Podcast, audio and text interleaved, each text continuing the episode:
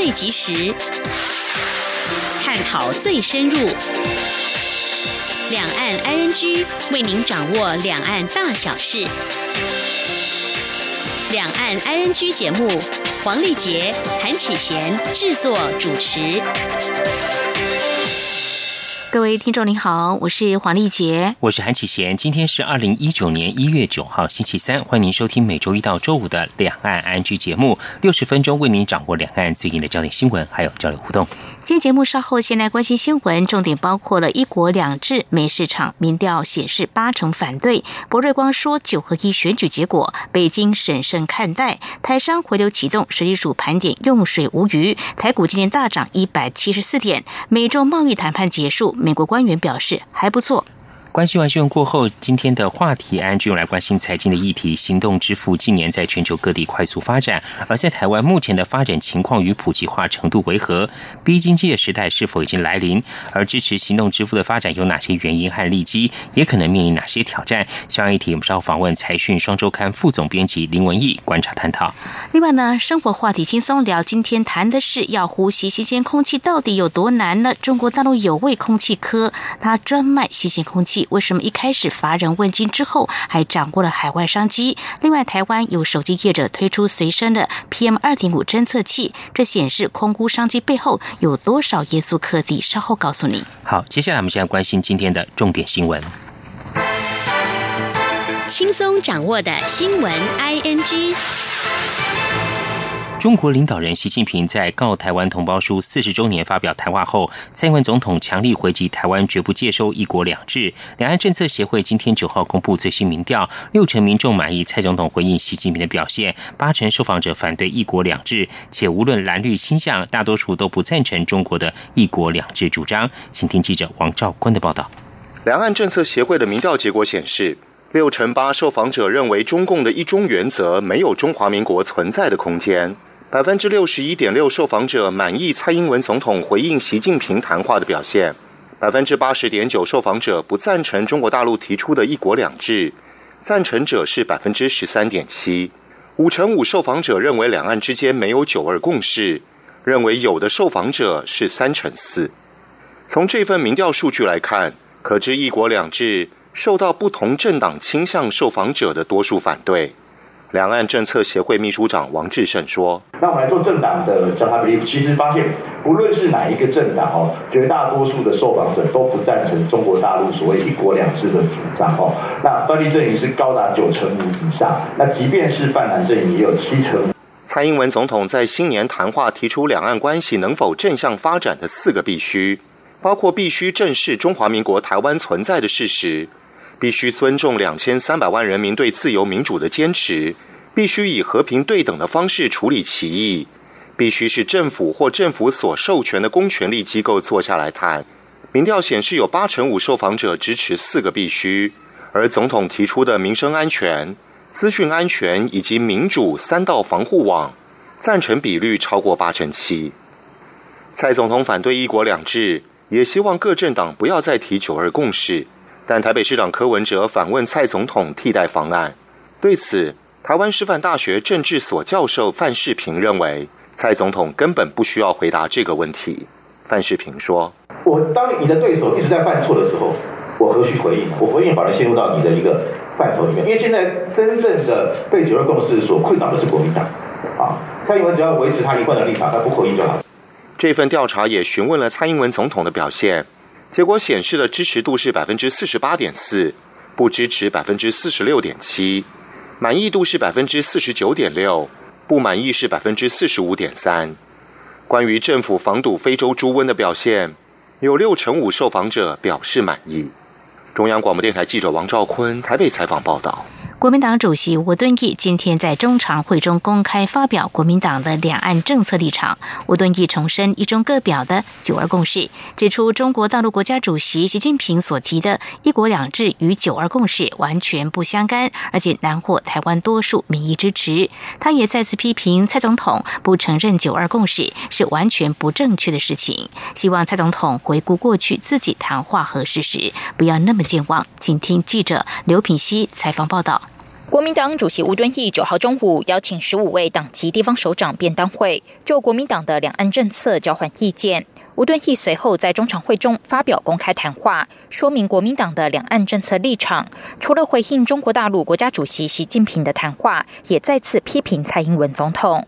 吴敦义表示，习近平所提探索两制的台湾方案，并非九二共识的内涵，两者完全不相干，而且一国两制难以获得台湾多数民意的支持。两岸同属中华民族，语文相通，文化同脉，目前处于分治状态，已经各自发展出不同的社会制度与生活方式。期待两岸能够从事制度上的竞争。国民党最重要的两岸政策是中华民国在民主自由的基础上能够繁荣富庶，而且两岸和平。吴敦义也出示蔡英文总统在两千年担任陆委会主委时，在立法院被询的院会记录，呼吁蔡总统不要忘了自己当时对于九二共识、一中各表的正式说明，不要当了总统后就否定过去九二共识、一中各表所奠定的两岸发展良好基础。他说：“也期待蔡英文总统不要用那种霸气的话说。”希望各个政党都不要提九二共识，九二共识一中各表乃是历史的事实，也是两岸过去能和平稳定发展的重要的基石。而习先生所提的跟九二共识一中各表，那是完全不相干的事情。所以我希望蔡总统能够有一个正确的认知，讲实话，而不要那么快的就健忘。吴敦义呼吁蔡总统回归过去的事实，重新对九二共识一中各表有正确的认识。央广记者刘聘熙在台北的采访报道。国民党主席吴敦义今天与十五名党籍县市长便当会会中重申党中央两岸政策立场，也就是一中各表的九二共识。金门县长杨振武认为，一中各表细部论述会随局势变化而有讨论空间。南投县长林明珍则说，不要再谈一中各表，自己九二共识就好。继续记者刘品熙的采访报道。国民党主席吴敦义九号中午邀请十五位党籍县市首长便当会，讨论两岸城市交流相关事项，包括新北市长侯友谊、高雄市长韩国瑜等十一位地方首长都出席，未到的四人也都委由副市长或副县长参加。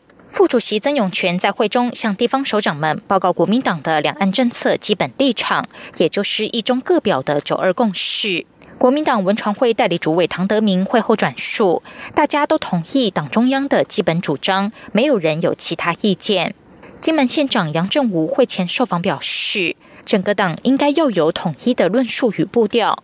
至于一中各表的主张是否需要调整，他认为大原则应该不会变，但细部论述会随着一些局势变化而有讨论的空间。南投县长林明珍会后受访时则说：“一中各表是过去九二共识的方向，现在就不要再谈一中各表。但不管怎样讲都没关系，只要不违背当时九二共识协调的结论就好。”他说。是我们是只是认同九二共识啊。那你刚刚说不要再提，不要再提，你刚刚不提一中各表。对，我我们是现在就是我们提的就是只有两，我们提两岸两岸哈九二共识啊，共同来推动。那么一中各表，我们就不要再谈这个一中各表，就是自己就两两九二一共识就好了嘛。此外，为了扩大两岸城乡交流，常会中也讨论在现行的国民党两岸事务咨询委员会下增设两岸城乡交流服务中心，协助各城乡地区吸引大陆观光客来台，以及农特产品输出大陆等。两岸城乡交流服务中心将由国民党十五名县市首长各指派代表一人，组成两岸城乡交流委员会，负责规划与执行。央广记者刘聘熙在台北的采访报道。美国外交政策全国委员会亚太安全论坛去年十一月二十七号到十二月十一号组成年度访问团，前往台北、北京、首尔及东京，和四地官员、商界领袖、学者专家对话，了解东北亚区域安全形势。前美国在台协会主席博瑞光是访问团成员之一，而博瑞光在八号表示，北京审慎看待去年十一月台湾九合一选举结果，认为主因是台湾选民不满民进党施政，而并。并非支持国民党，或者是以选票表达反独的立场。国防部整合训练流露，在今年推出战备任务训练，将全年区分为四大主题，并分别在各季执行演练。国防部进一步表示，相关演练都是根据最新的共军敌情做计划想定，希望借由带着敌情练兵的训练，快速强化三军整体战力。以下记者肖兆平的报道。为了快速提升国军整体防卫能力，以及整合部队训练流露，国防部在今年以防卫作战为核心，首推战备任务训练，将全年区分战力防护作为、汉光演习、联合反登陆作战以及联合反空机降作战等四大主题演练。国防部作技室联合作战处长叶国辉表示，国军依照战力防护。滨海决胜、滩岸歼敌的防卫作战构想，执行三军联合演训，并带着中共敌情对应练兵。叶国辉说：“我们的所有的敌情，当然有我们的呃管道啊，收获管道。那么中共他所有的训练的状况，还有他所有的战备状况，国防部我们当然都是能够全程掌握。那么依据这些东西的话，情次是会提供给我们作战部门。”我们会每一年的把它做成一个想定，啊，用这个想定，也就是它在含在敌情里面，依据这个想定来作为我们的自我防卫的一个作战计划的一个演练。叶国辉进一步表示，在每一季的训练主题中，更分周规划了不同的战备任务，借此提升国军以小博大、以弱击强的可视战力。由于美国通过亚洲再保证倡议法，其中鼓励美国高层官员访台，外界关注国军新年度的战备任务训练是否可因此与美方有进一步的合作。国防部发言人陈忠吉没有详加说明，但欢迎以及感谢盟邦的有我法案与建议。他说：“呃，他们所提出。”对中华民国或者对台湾相关的这个呃防卫的这些需求啊，或者是建议，我们都表示欢迎以及感谢。我们是按照这个防卫部长重申贺主的这个过程来拟定我们的作战计划。我一再强调，这是必须要强调自我防卫的决心。至于中国国家主席习近平重申不放弃武力犯台，陈忠吉表示，国军会延续保卫国家的中心思想，持续强化自我防卫的决心与行动。中央广播电台记者肖兆平采访报道。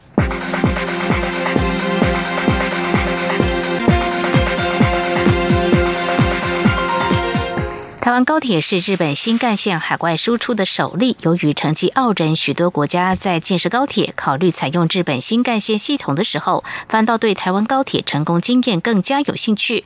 目前，包括马来西亚衔接新加坡的马新高铁、印度高铁，甚至美国德州高铁，都向台湾高铁表达合作的高度兴趣，也让台湾高铁有机会在新的一年正式进军海外。今天记者吴丽君采访报道。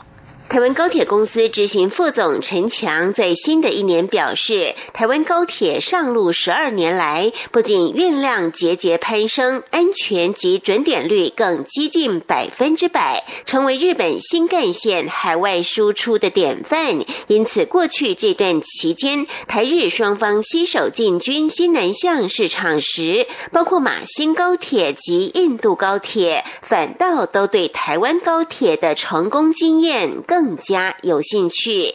陈强以台湾高铁自行开发的史密斯查票系统为例，列车长只要透过手持平板显示的座位颜色，即可精确掌握每张座位的票种，无需一一打扰乘客来验票。这点就连日本人都刮目相看。他说：“因为我过去大家觉得说这个系统在日本营运的会比较好，结果发现在日本以外也能营运的很好。像我们有个叫史密斯的，就是我们列车上查票的，连日本人都觉得我们台湾高铁在某些服务做的比他更到位。所以其他国家也很好奇，说我们是怎么办到的？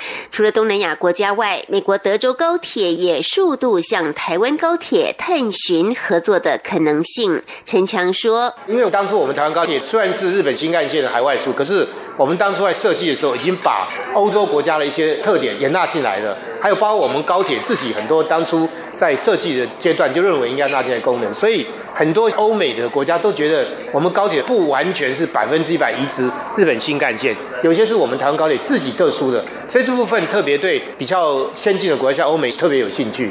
陈强指出，一旦有国家确定采用日本新干线，台湾高铁的技术及经验就有机会正式输出海外，同时带动台湾轨道产业的发展。中央广播电台记者吴丽君在台北采访报道。在关心，美国和中国大陆官员七号开始在北京进行协商，贸易谈判延长到今天。这是自美国总统川普与中国国家主席习近平去年十二月一号同意贸易战休兵九十天后，双方首次坐下来面对面谈判。其中，一美国代表团成员表示，双方的会谈还不错，但美中官员并未对于会谈内容提供任何细节。美中官员三天来在北京进行经贸磋商，美国内部主战主和两派分歧。中国驻美大使崔天凯七号在美国纽约。一场公开演讲说，中国将会继续和美国合作，建立强劲稳定的双边关系。他还暗批美国反中人士是新冷战的鼓吹者，呼吁各方跟这些自称战略家的人说不。北韩领导人金正恩在访问了主要盟友中国之后，今天九号搭乘专车离开北京。这是金正恩第四次访问中国，被认为他是和美国总统川普的第二次高峰会之前和北京商定策略。金正恩是在昨天抵达北京，据称访问了一家工厂，并会晤了中国国家主席习近平。韩联社指出，这次习金会聚焦在预料将。举行的川金二会，金正恩和川普去年六月在新加坡举行世纪高峰会，同意朝鲜半岛非核化迈进，但截至目前进展有限。金正恩在今年的新年演说中警告，如果华府坚持对北韩制裁，平壤可能改变非核化会谈。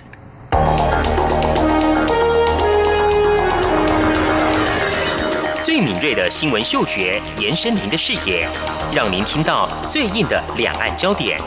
连线访问这次随团出访的央广记者黄维婷。是的，今天在大陆福建平潭举办了一场两岸关系研讨会，对世界经济与亚洲会产生哪些影响呢？其中五百个是感染艾滋病的孩童，那分散在呃广东。从正经情势分析。两岸交流观察到新闻现场直击，两岸 ING 有最多元的声音、多面向的观点以及最专业的剖析，请收听每周一到周五晚间六点到七点，由中央广播电台新闻部黄丽杰、韩启贤制作主持的《两岸 ING》。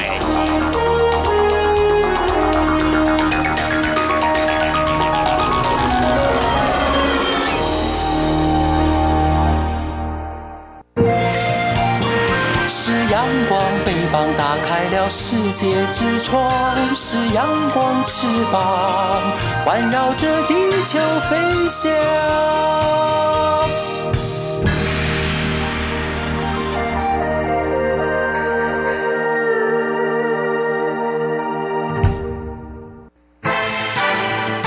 轻松掌握的新闻，ING。财经焦点，股市方面，台股今天开高走高，收盘涨了一百七十四点，指数收在九千七百三十八点三一点，涨幅百分之一点八三，成交金额新台币一千两百五十八点九二亿元。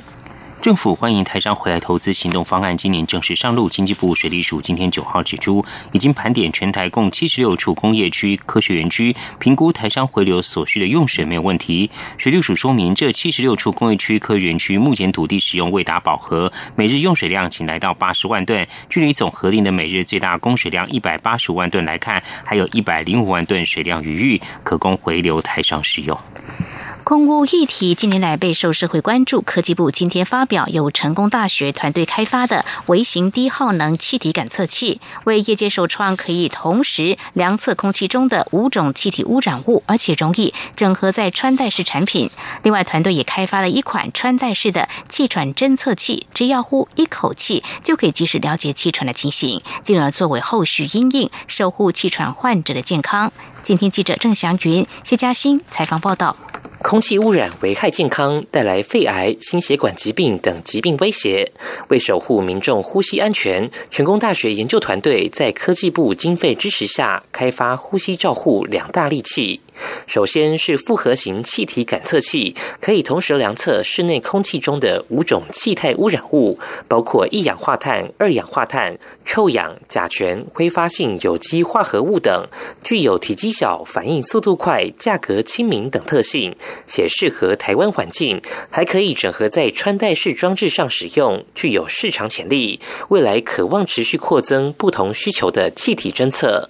成功大学电机系教授王振兴说：“呃，不同的这种工作场域，它有不同的这些呃气体感测的一些污染。那这个气体感测污染这个部分，其实呃，成大现在目前所开发的技术哈，可以针对不同的气体分子部分，好去做一些呃技术上面的一些调整，然后符合不一样的这个气体感测的一个需求。另一项研究成果则称为气喘天使，这是一款微型穿戴式复合检测器，有别于临床上以侵入式的。”支气管镜来做取样分析，过程不但会产生不适感，后续纸本登录也不够便民。而成大开发的检测器，只要让患者呼一口气，检测气体的流速、一氧化氮浓度，就可以了解患者气喘情形，还可以透过网络自动登录，为患者带来以大福音。成大电机系教授张守进说：“但是如果我们能够哦，就跟量血压一样，每天哦事前就能够去量。”一下你的这个这个气喘发生的这个可能性是怎么样？哦，如果它超过某一定的危险值，那在真的发生气喘之前，我们就会建议这个病人哦先到医院里面哦去做哦一些适当的处置。目前这两项研究成果多已寄转给民间，但考量感测系统封装成本、技术高、市场需求等，厂商预估最快两年后才可能量产上市，让科技守护民众健康。中央广播电台记者郑祥云、谢嘉欣采访报道。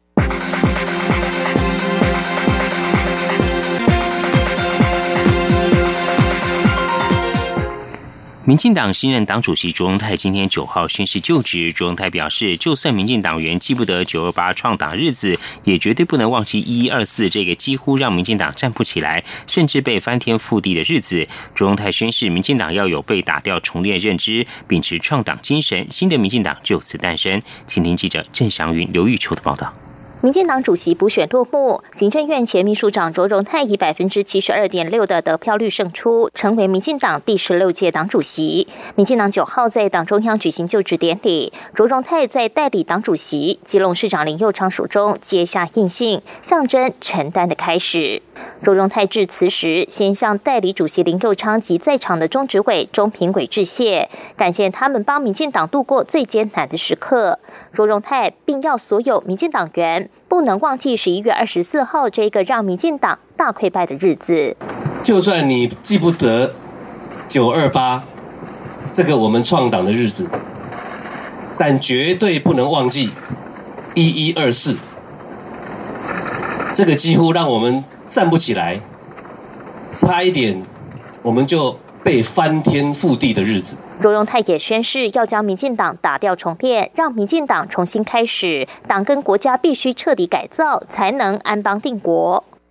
虽然我们党的形体尚在，但在我们的心理上，要有被打掉重练的的认知。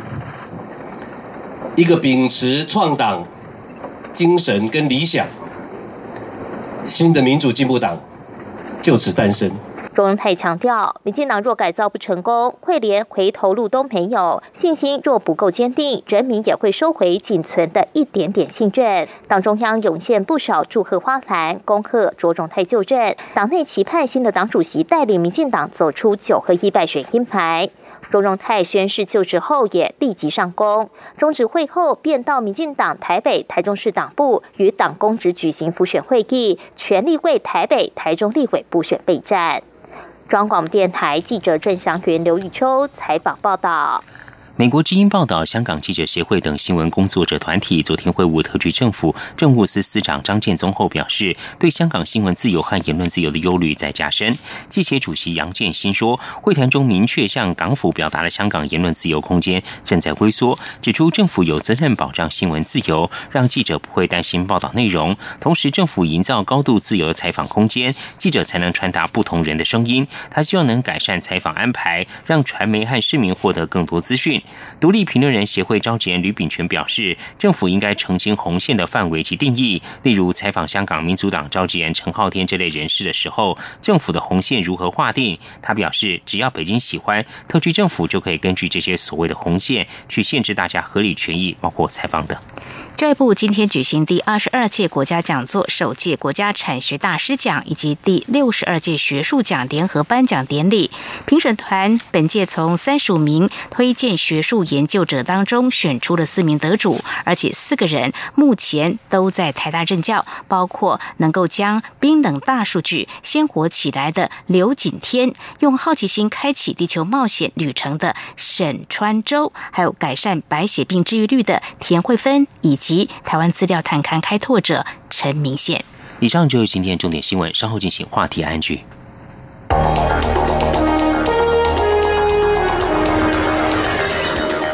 锐的新闻嗅觉，延伸您的视野，让您听到最硬的两岸焦点。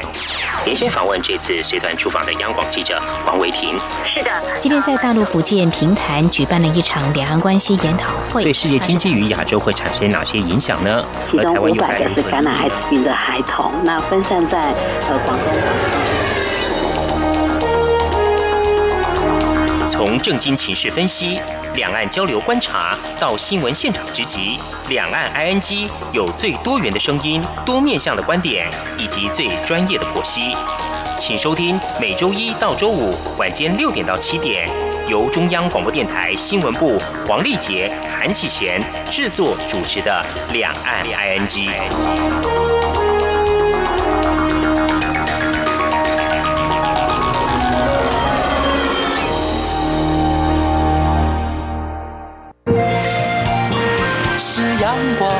翅膀打开了世界之窗，是阳光翅膀环绕着地球飞翔。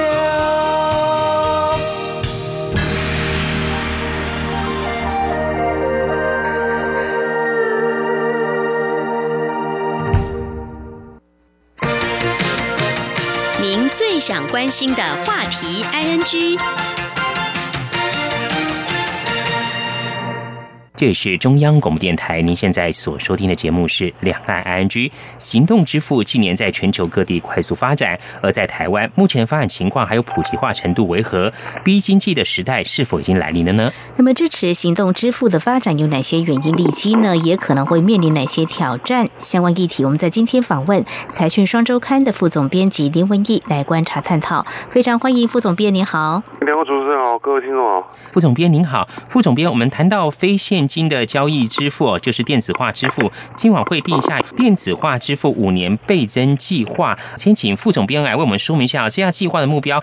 这个是因为是这样的，就是说，监管会的顾主委也有讲啊，就是说要发展 FinTech 嘛，嗯，那 FinTech 各国都是从支付开始发展的，就是说把支付先电子化，开始衍生出其他的 FinTech 嘛，嗯，所以二零一五年的时候，我们就是所有非现金的支付啊，就是说包括信用卡啊，或者你悠游卡啊、电子票证那些啊，嗯嗯，占民间消费的金额大概是百分之二十二十六嘛，那他们就有个五年倍增计划，就是到二零二零年啊，希望那个这些非现金支付啊，能够达到民间消费总额的百分之五十二，就是原来是二十六嘛，嗯所以这下也变成五十。那民间消费金额呢？你去看主计处的那个统计报告啊，就是那个国民生产毛额的里面啊，就是说在去年呢是九点二六兆，嗯，那到去年根据统计的所有的非现金支付啊，大概占。这个九点二六兆的百分之三十八哦哦，所以后续还有大概就是说将近一兆多啊，就是说它未未来要要冲这个量嘛哦，嗯，那希望能够让这个行动支付更普及嘛。是，那么在二零一八年底呢，我们看到是数据这个达到百分之三十八，未来二零二零年希望能够达到百分之五十二。在这样的政策目标之下，我们就先来看这个面向哦。那么看到各方是积极推动行动支付使用的场合跟模式哦。那么行动支付呢，到底对业者来说有哪些发展优势的利基？首先，我们来看在扩增使用族群上有哪些可能是未来我们可以观察的一个重点。就是说。行动支付主要就是它使用的场景嘛。嗯嗯。我们行动支付一个就是说银行嘛，电子业者。嗯。那现在还有通路业者嘛。但是那一天因为那个国安会他们有开一个会议嘛，嗯，就是从今年开始，现在是一九年了嘛，嗯，大概四大超商啊，总共大概一万多家门市，还有医院，还有学校，以及那个中油的加油站啊，还有公车，那个高雄捷运现在也有了，但是台北捷运现在也陆续要做，就是以以后你进出这地方，你就就用手机去逼一下，你就付款了。嗯就说你你大概就不需要在身上再带了一大堆现金了。嗯嗯。那行动支付这些业者做行动支付的目的呢？因为在电子化之后啊，它比较能够收集那个消费者的资讯。嗯嗯。那收集消费者的资讯干什么？因为他想认识你。嗯。比如说我们以套上来讲的话，嗯比如说你你拿现金去买东西，去你去买一瓶饮料，对不对？嗯。那你付完现金就是银货两讫嘛。对。那大家就没有关系了嘛。嗯哼。但他也不知道是谁来买的。嗯哼。对。所以你你就老板来讲，他这个存货管理就就有问题了。嗯。啊，比如说下午两点到三点，我们假设啊，就是说，如果他有行动支付或者是有会员资料，对不对？对。哎，他这些下午两点到三点，咖啡卖的最好。嗯哼哼。哦，咖啡卖的最好的时候，那你你那个货架上就可以少摆一些面包了。哦，因为已已经过吃饭时间了嘛。对。其实他销货销不太出去嘛，所以你就可以去调整你的。那个货架上摆货品的那个品相，哦，那你的存货管理的那个成本就会就会下降，就变经营就变你要有效率嘛。哦，第二个就是说，这样场景的时候，他就会去分析每个消费者的消费行为嘛。哦，嗯，他就越来越认识他的客户。嗯嗯，比如说。他有你的资料之后，比如你有一天经过他门口，你比如说你很喜欢喝某个品牌的咖啡啊，对不对？哎，他就跟你讲，哎，这个这个品牌咖啡今天买一送一哦，嗯，哎，说不定你就进去买了。是是，所以大家做这些事情的目的，就是要认识你的消费者。是，我也分享一下我的亲友在超商工作，他的工作之一呢，就是要把来这边消费的人做记录，然后这是还是比较传统的。但是如果说能够有一些数据的一些量化统计的话，未来对超商来说是一个很大的利基，可以针对这些消费族群做很好的市场瞄准。所以四大超商这个部分的话，可能是他们在这个方面的经营的态度也比较积极喽。就说你讲那个用传统哇，那实在是太辛苦了。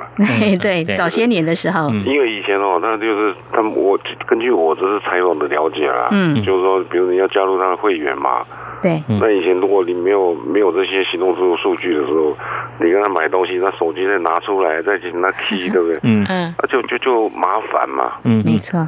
那现在就是说，他有会员之后，他在你像全家不是有那个买 Family Pay 吗？嗯。因为原来哦，假如他没有做这个自己的配的时候啊，因为我们现在个资化管理要非常严嘛。嗯哼。你去超商买东西的时候，超商知道，比如说你用信用卡去买，对不对？嗯。他就他是知道说，比如两点到三点的时候啊，有人来跟我买了一个面包，嗯，加了一瓶矿泉水，嗯，但是他不知道是谁买的。可是银行这边的资料是。他知道他的客户在下午两点了，比如说他知道客户甲，对不对？嗯嗯哼，在下午两点的时候到了超商，他他知道是谁去那超商买买的东西，但是他不知道买了什么东西。嗯，银行有的资料是人跟钱，超商有的资料是那个品相。嗯嗯嗯，所以他现在就是说，如果他跟会员结合起来的时候啊，那超商对他的会员，他就他就知道哦你是谁，哦，我看你你的性别是男的还是女的。那这个资料累积一多的时候啊，那个数据就会有用了。副总编，所以这个意思是说，当我掌握到这些数据的话，我可以针对我的目标群众更精准的我去把握一些，比如说我推出的一些新品项啊，或者是我想要卖或促销一些东西，这些资讯透过不管是手机的讯息，或是一些网络上的讯息传达给我的消费者，增加我的业绩跟降低我的成本。是啊，是啊。我我们就是问那个全家的岳董事长，他就讲，他就讲一件事啊。他说以前他们一开始在那个火车站，嗯，都是卖那个大瓶的牛奶嘛。可是火车站都是流动的客人啊，谁谁 会买大瓶牛奶？对。所以他们说后来是根据经验，慢慢慢慢才知道说啊，那个地方要卖比较小瓶的牛奶嘛。嗯嗯。这这以后如果你有这些行动支付的数据的时候啊，哎，你的那个经营的布局上就会比较精准嘛。嗯嗯。对不对？你你不会去去浪费嘛？那我们在讲金融啊，因为金融也在做行动支付。两位应该以前也经常接到人家打电话给你们，问问你要不要贷款啊，干什么？没错，嗯。那其实你不是很需要嘛？嗯哼。因为他是乱枪打，他没有打到你的需要嘛。嗯哼。是的。那比如说以后如果说你用行动支付的时候，或是你在手机上的页面，哎，你一直点那个什么出国旅游啊，或者或者说你在点那个房贷的页面的时候啊，哎，他就知道你你应该是有房贷需求嘛。嗯哼。所以他一下子打电话给你的时候，就问你要不要房贷，哎，你就会听下去了嘛。嗯哼，因为他知道你在找这些东西嘛。如果不是的话，他他现在比如说找找一些人，就就是说那什么 call center 对不对？嗯，一天到晚不不断的打电话，那有什么用啊？那每个人接下来，因为你你不会仔细去听嘛。是是是。但是如果说那个东西是你需要的，嗯，那你就会听啊。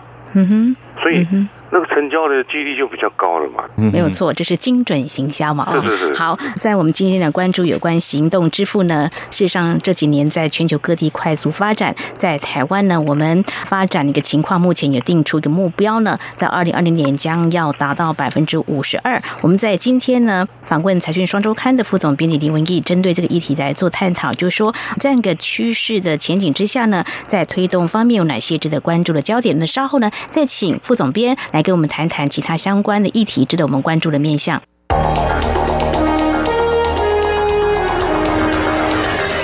最敏锐的新闻嗅觉，延伸您的视野，让您听到最硬的两岸焦点。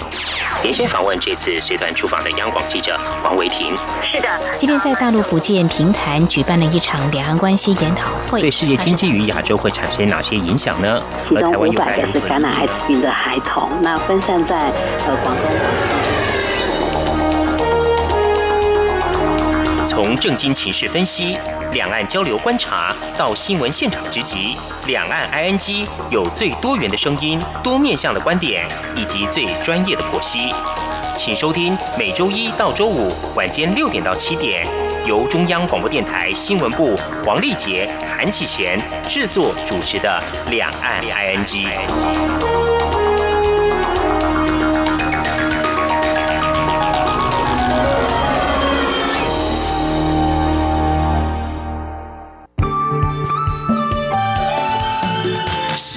光，像台湾之光穿透世界之窗；是阳光，像神鹰翅膀环绕地球飞翔。这里是中央广播电台，您现在所收听的节目是《两岸安居》。我们今天节目中很高兴访问到财讯双周刊副总编辑林文义林副总编辑。我们观察目前台湾行动支付发展有哪些的利基可以支持行动支付持续的发展？刚刚副总编辑我们谈到说，行动支付可能带来的一些商机跟前景。副总编您刚刚讲说，可以更精准的一些行销。那我再往上下游延伸，比如说您刚谈到这个出国旅游，如果说一个厂商我知道说这个客户他一直在查询这个出国旅游的一些资讯啊，是不是还有一些可能延伸的商机？比如说你经常出国旅游，对不对？嗯。比如他知道你经常去日本嘛。嗯。比如日元的汇率比较好的时候，哎，他就可以退货了，就是说你要不要先买日元？哦，是说你要出出去旅游，他顺便就问你，哎，你要不要买那个礼品险啊？嗯，啊，或或是机场接送嘛？嗯哼哼，以前这个都是你要一个一个另外去办的嘛。嗯，其实大家最做一件事就是说，认识你的消费者的那个面貌，其实是非常重要的。嗯，因为以前的概念哦，就是说百分之八十的利润哦。是来自百分之二十的客户，嗯。哼，就是八十二十理论嘛，对，就是你只要顾好你的核心客户就好了，嗯。但是现在因为这个科技发达，尤其你看像我们常常用那个赖的软体啊，嗯，哎，他前台湾两千三百万人，他渗透率有两千一百万人呢，嗯，就是说经过这个之后啊，像银行或者说这些通路业者，他们有机会去接触到比较多的客户的面貌，嗯嗯。以前你就是说，哎，我只要顾顾这百分之二十就好了嘛。嗯，对。而且，而且现在时代不一样了。嗯。像这个，我们这次有问到，就是中那个中国信托，他们跟那个赖不是换联合发了一款一个叫赖贝卡吗？嗯。两年之内就多了两百万卡。哦。嗯嗯嗯。这连那个总经理说，这在以前是完全不可能的事情啊，无法想象嘛。嗯嗯嗯。所以他说，现在这个是一个完全。他会颠覆那个经营模式，嗯哼，会颠覆这些银行啊，或者说这些通路业者啊，他那个经营的概念完全会不同。是，像像比如说我们问那个全家的叶董事长啊，嗯哼，他就说以前像他们通路啊，是要去找一个非常夯的商品哦，嗯哼，然后卖给所有的人，嗯，比如说一个热销的商品嘛，对不对？嗯，但以后是你要对一个人卖更多东西，嗯，哦，那个观念完全不一样，对不对？嗯，那你凭什么会对一个人可以卖更多东西？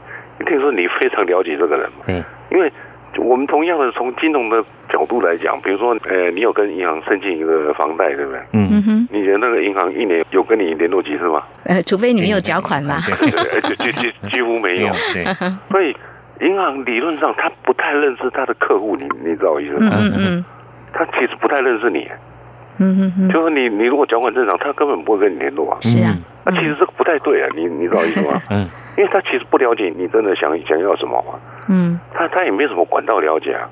嗯哼哼，但是透过这个行动支付这些软体哦，他现在真的有办法接触到你啊，嗯哼，他他可以更精准的，比如说他可以更精准从你的角度嗯去看这个金融的商品哦。是，比如说我举个例子好了，比如说我们现在去每个银行申请信用卡哦，嗯，你不需要在那个银行有存款嘛，他只是看你的信用嘛。嗯哼，比如说我你在 A 银行可能你的存款是十万块嘛哦，嗯。可是你用信用卡去缴钱缴税的时候，竟然缴了五十万。嗯。可是你在我这边存款就十万块，你为什么会去缴五十万的税呢？嗯。哦，一定是你在别的地方有存钱嘛。嗯，你可能你的主力银行在 B 嘛，嗯哼哼，或是说 B 是你在专门做股票的账户嘛，对，所以你银行只看你自己行内的资料哦，嗯。你，其实不太了解你的客户，说不定是是是这个神通神通广大的人，没有错，没有错。你，知道吗？对。所以因为最近就是说，之前你也知道，他们推着很多那个银行，你用行动支付去缴什么东西会有回馈嘛，对不对？嗯哼，诶他才看出哦，原来真的有些客户在我这边存的钱不多，嗯哼，可是他是个大户哎，你知道吗？嗯。是，对不对？他可他现在缴，因为我这个卡因为有回馈嘛，对不对？嗯哼，他现在用我这个卡缴税缴了一百万，那你就赶快找人去跟他联络啦，对不对？是是是他，就说你有这么多钱，你是不是要买基金啊？嗯你是不是要做财务管理啊？嗯哎，你这样子去问就有效了嘛，因为他真的有那么多资产嘛。嗯嗯那、你如果随便打个电话，对不对？所以随便问人家你要不要做财务管理，那回答当然是都都是一百通里面，搞不好你你打不到一通，那个人真的有需要的啊、哦吼，是，谢谢副总编您的分享哦，这些实际的例子哦。所以过去的行销可能是乱枪打鸟，现在是更精准行销哦所以这个未来业者在这跨平台合作上呢，可能还会有更多呃，我们可以看到他们推出的呃，可能适合消费者的消费的模式，或者是说呃某些商品，怎么样来看这未来有哪些可以我们关注的一个趋势呢？未来比如说嗯你手机上介绍的推播，可能就会非常精准了。嗯哼啊，比如说你用行动支付，或是说你跟支付业者合作，他会去整理你后面的那个平台啊，嗯你的账户平台啊。问这是问到他举个例子嘛，比如说你开一个商店或者早餐店，对吧？嗯 even 今天你你有什么打折的促销啊，但没有人知道嘛。嗯嗯那你说不定要你要站在这个马路上拿个大声公啊，去上面叫啊，嗯啊，说我今天有打折啊，对不对？嗯，他知道人不多嘛。可是有行动支付这些资料的时候啊，这就是那些支付业者可以跟业者，他就是说用他的资料，他可以，比如说在他这个店的，比如说半径五百公尺以内啊，嗯哎他就用透过手机就去推播了，说你今天来我这边买早餐、买咖啡是可以买一送一哦。嗯，哎，这就就有人会来了嘛。对，嗯哼就是这种跨业合作啊。另另外一个就是说，我们知道现在台湾这些虽然这个支付业者很多啊，嗯，但是每个人的那个 QR code 形式都不一样，嗯所以你看到很多，比如说夜市里面，哎，他贴好几张贴纸，有没有？嗯就是每一家的 QR code 不一样。那现在就是说，台政部那个台湾配啊，他做的事情就是要把它扛派起来，哦，就是以后你只要摆一个 QR code 就好了。嗯。不用那么多，嗯。哦，你不用那么多嘛，对不对？对，这是他一个嘛，对不对？另外一个就是玉山银行，因为他之前就把他们整合起来了，嗯哼他自己弄一个 A P P 嘛，你反正刷，你只要刷我玉山的就好了，其他的我银行去帮你对。嗯嗯。啊，所以这样子你做生意就轻松嘛，嗯嗯嗯，轻松的时候，而且你客人就多，你可能就扩扩大你的业务范围，对，扩大业务范围，它贷款的需求就提高了嘛。哦啊，这样等于银行也接触到很多新的客户嘛。嗯所以说他这个将来还会就是说会做到导购嘛，哦，嗯，因为当他够认识你的时候啊。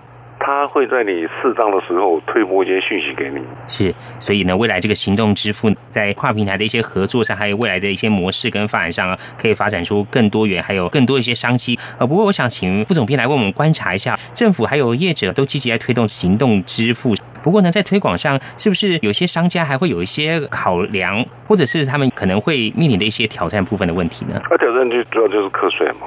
嗯嗯，比如说你在。夜市啊，或者摊贩卖多少钱，没有人知道嘛。嗯哼。可是你用个 QR code，或者你接受信用卡的时候，政府机关就都知道了。嗯哼。知道那依法就要课税嘛哦。所以这个我们以前讲，就是说有些地下经济会因为使用行动支付而曝光嘛。嗯哼。就是说政府就可以完全掌控你的资料嘛。嗯哼。就是说商家有一些抗拒嘛。但是有时候你要反过来用比较正面的思考啦，就是说。因为你使用这个做生意比较方便，可能可以带来更多的客人，嗯，然后就说你的营业额可能会加大，那加大的部分可能可以 cover 你缴税的成本嘛，嗯，因为现在缴税差距大概有五倍之多啊，就说我们讲，我依照规定嘛，你每个月销售额在二十万以下就是小店户嘛，哈，嗯，那营业税税率是百分之一嘛，嗯嗯，可是你超过二十万的时候，你变成一般的店家的时候，营业税税率就是百分之五了，五跟一差。表面上看数字不多，其实是五倍。嗯嗯嗯。那五倍的时候，现在就是说，因为有些例子，就是上次那个陆客来的时候啊，嗯，就是很多夜市上啊，因为他们陆客都是用支付宝嘛，嗯嗯，所以就有银行呢去跟支付宝合作，就他就摆一个 QR code，那些陆客来这边就用那个支付宝来刷，那支付宝不是跟他扣钱吗？银行再去跟支付宝清算。再把钱给给这个店家嘛，嗯嗯这样子店家虽然交易额大家都知道啊，可是因为顾客消费很方便嘛，嗯嗯，所以你这方面就很多人来买啊。听说这样生意至至少会多两成到三成啊。那如果你做生意就是要赚钱嘛，那如果说你用这个行动支付，让你的消费者更方便的时候，可以带来你的新的业绩哦。那个有时候增加的收入会比你要缴的税成本要高嘛。因为税率并不是百分之百，嗯，所以有时候现在就是政府一直在推广啦。对，所以目前这个课税的部分会不会提高啊？还是说目前还是保留到业者还是可以接受的一个额度啊？这个就是变成要去宣导了，嗯，因为财政部给的优惠其实很有限了，嗯，哦，就是从一百零七年到一百零九年，二零一八到二零二零嘛，对，就是这三年内，如果你是小店户，对不对？嗯哼，那你其实用这个行动支付。实际上营业额超过二十万，对不对？嗯哼，这三年内我还是给你用百分之一嘛。哦，哦，就是不会把你用百分之五嘛。嗯哼，但是有人就觉得，哎我做生意是长长久久啊。嗯，哦，过过了三年怎么办呢？嗯哼，但是现在要跟他说服的，就是说，可能因为你使用这，因为这是一个趋势嘛。是是。那以后大家都用这个，那你你只收现金，嗯，那你生意可能做的比较少嘛。嗯嗯。其实我觉得这是一个趋势啦，变成是说，因为每家企业都要进步嘛，哦，嗯。嗯，进步就是说你要更，就是不能再像以前一样，你只接触核心的百分之二十就好了，嗯。哼，因为你只接触百分之二十，别人通过新的技术可以接受百分之百的时候，他的形象会比你精准，服务会比你周到，嗯，那你你的业绩可能就下滑了。是非常谢谢副总编辑为我们做说明哦。这 BGG 的时代是否已经来临？我们看到台湾在行动支付上近年的一些发展，还有普及化程度，政府还有银行以及相关业者在推动的一些情形。今天财讯双周刊副总编辑林文义，我们做详细的观察说明。非常谢谢副总编接受我们访问，谢谢您。两位主持人，非常谢谢各位听众朋友，谢谢。非常谢谢副总编，谢谢你。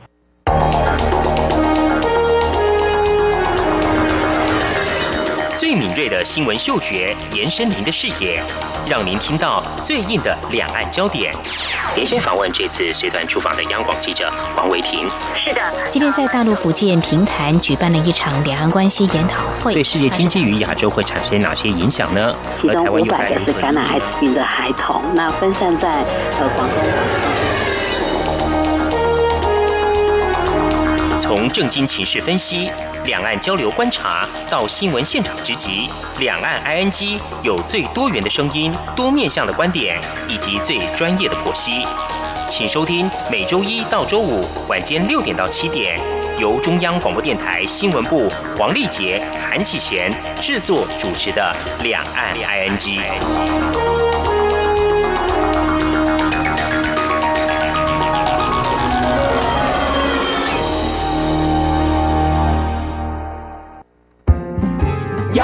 就是阳光，成了我的翅膀。阳光就是阳光，任你自由飞翔。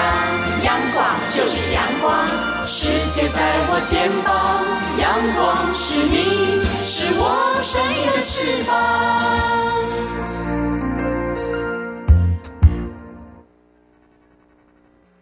挺新鲜的，最火的万象 ING。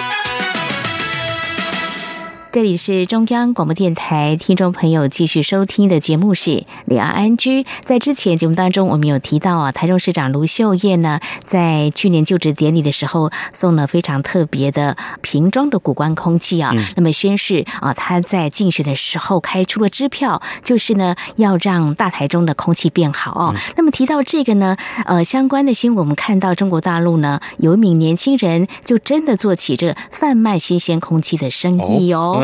呃，这名三十多岁的年轻人，其实一刚开始呢，他也不是啊要卖空气啊，呃，主要是他在进行实验室的一个气体实验。后来呢，有一个来自中国大陆北方的客户呢，呃，就开玩笑说，哦，在这个呃中国大陆北方空气污染蛮严重的，你在呃这个浙江盘安这个地方空气这么的好，不如就来卖空气吧。他就想想，哎，或许可以一试啊。这个盘安这个地方工厂的周围森林的覆盖率超过九成以上，而且这厂区后面呢还有一个超大的水库哦，这个具有湿度，可以提供这个负氧离子，所以空气很新鲜。所以呢，他就真的贩卖空气了。不过一刚开始呢，卖这个空气罐头呢还蛮困难的，包括家人也不太支持哦。但是呢，经过一段时间呢。哎，大家呢也就买它的这个空气罐头了。哦，哇，当然了，六到十四升装啊，容量不等呢，大概是在台币八十到一百七十块钱左右。哇，这个生意起头难啊，不过后来就是做起来了。不止在中国大陆有人买吧？对，就像启贤说的，刚开始凡是起头难，后来呢蛮有市场性的哦。最高一年它可以生产四十七万罐，不只是在中国大陆卖，也外销到日本、韩国、美国、西班牙这些国家。好，谈到中国大陆这位年轻人卖这个新鲜的空气，其实在其他国家也有在卖干净的空气啊，在纽西兰机场。有一家免税店出售罐装的空气，四罐装啊，特价还比较便宜哦，大概是。新台币两千块钱左右，哇，那一罐就将近台币五百块了，人民币将近人民币要一百块左右。对对对，他们主要是选择在纽西兰这个南半球独特的位置啊，说这边的空气呢流过纽西兰阿尔卑斯山脉，没有经过任何的陆地，所以空气呢非常的清新。不过呢，价格也不太便宜。当然，卖这个新鲜空气见仁见智，有些人就说呃相关的法规有符合吗？还说空气也要卖吗？是不是达到了？资本主义的巅峰等等哦，不管怎么样呢，谈到这个新鲜空气呢，话题还真的蛮多的哦。嗯，所以在新闻报道上呢，还有一些讯息当中呢，就会看到说流行的送空气啦，啊，还有要送故宫博物院的空气等等，都很多很多。甚至现在呢，还有人说啊，人体排放的这个废气就是放屁，哎，这个屁呢所含的这个成分呢。听说也可以预防癌症、降低心脏病跟中风啊！这是呃目前在这个新闻上的报道啊。不过呢，专家说，即便如此，目前呢有关这个人的排气这个。闻这个屁呢，可不可以预防癌症？还存在一个非常专业的细胞等级的实验呐。哦，对，那如果要距离人体实际的应用，还差得很远呢。所以还在研究之中啊，还有待科学家做更多的一些实验，还有更多的数据来去看证明这个呃当初这个设想是不是真的对这个健康或人体有帮助，都还在研究中了。是，这是提醒大家的。所以呢，谈到这个新鲜空气呢，包括在中国大陆还有台湾呢，嗯，有些。地方还是有这个空屋拉警报的情况，像我们环保署都会提醒我们嘛。对，就是每天会有公布这个相关的一些数据资讯，上网站也可以查得到啊。对对，不过呢，台湾有手机业者的脑筋动得快，有推出呢，你随身可以携带的 PM 二点五的侦测器，呃，体积非常小，呃，尺寸大概比名片还要小，而且重量也不重。大概是五十八克而已，那真的很方便，真的适合随身携带。对，而且待机可以长达三天以上，无论在室内呢、户外呢，都可以来使用的哦。嗯，好，这是呢业者脑筋动得快。另外呢，空气品质如何，在各县市的情况不一样哦。在高雄哦，高雄市的教育局跟昆山科技大学他们合作研发一个空瓶感测系统，哦，它结合空气盒子跟感测器的功能，嗯，只要侦测。测到这个教室当中啊，这 PM 二点五或者是二氧化碳浓度超标呢，就会自动启动风扇或者是空气清净机，而且这个空气净化之后还能够自行关闭，可以说是兼具空品还有节能的效益。目前已经在一些学校开始试办，未来会广为推广哦。搜集这个试办教室空气品质的变化状况，来进行一些比对研究。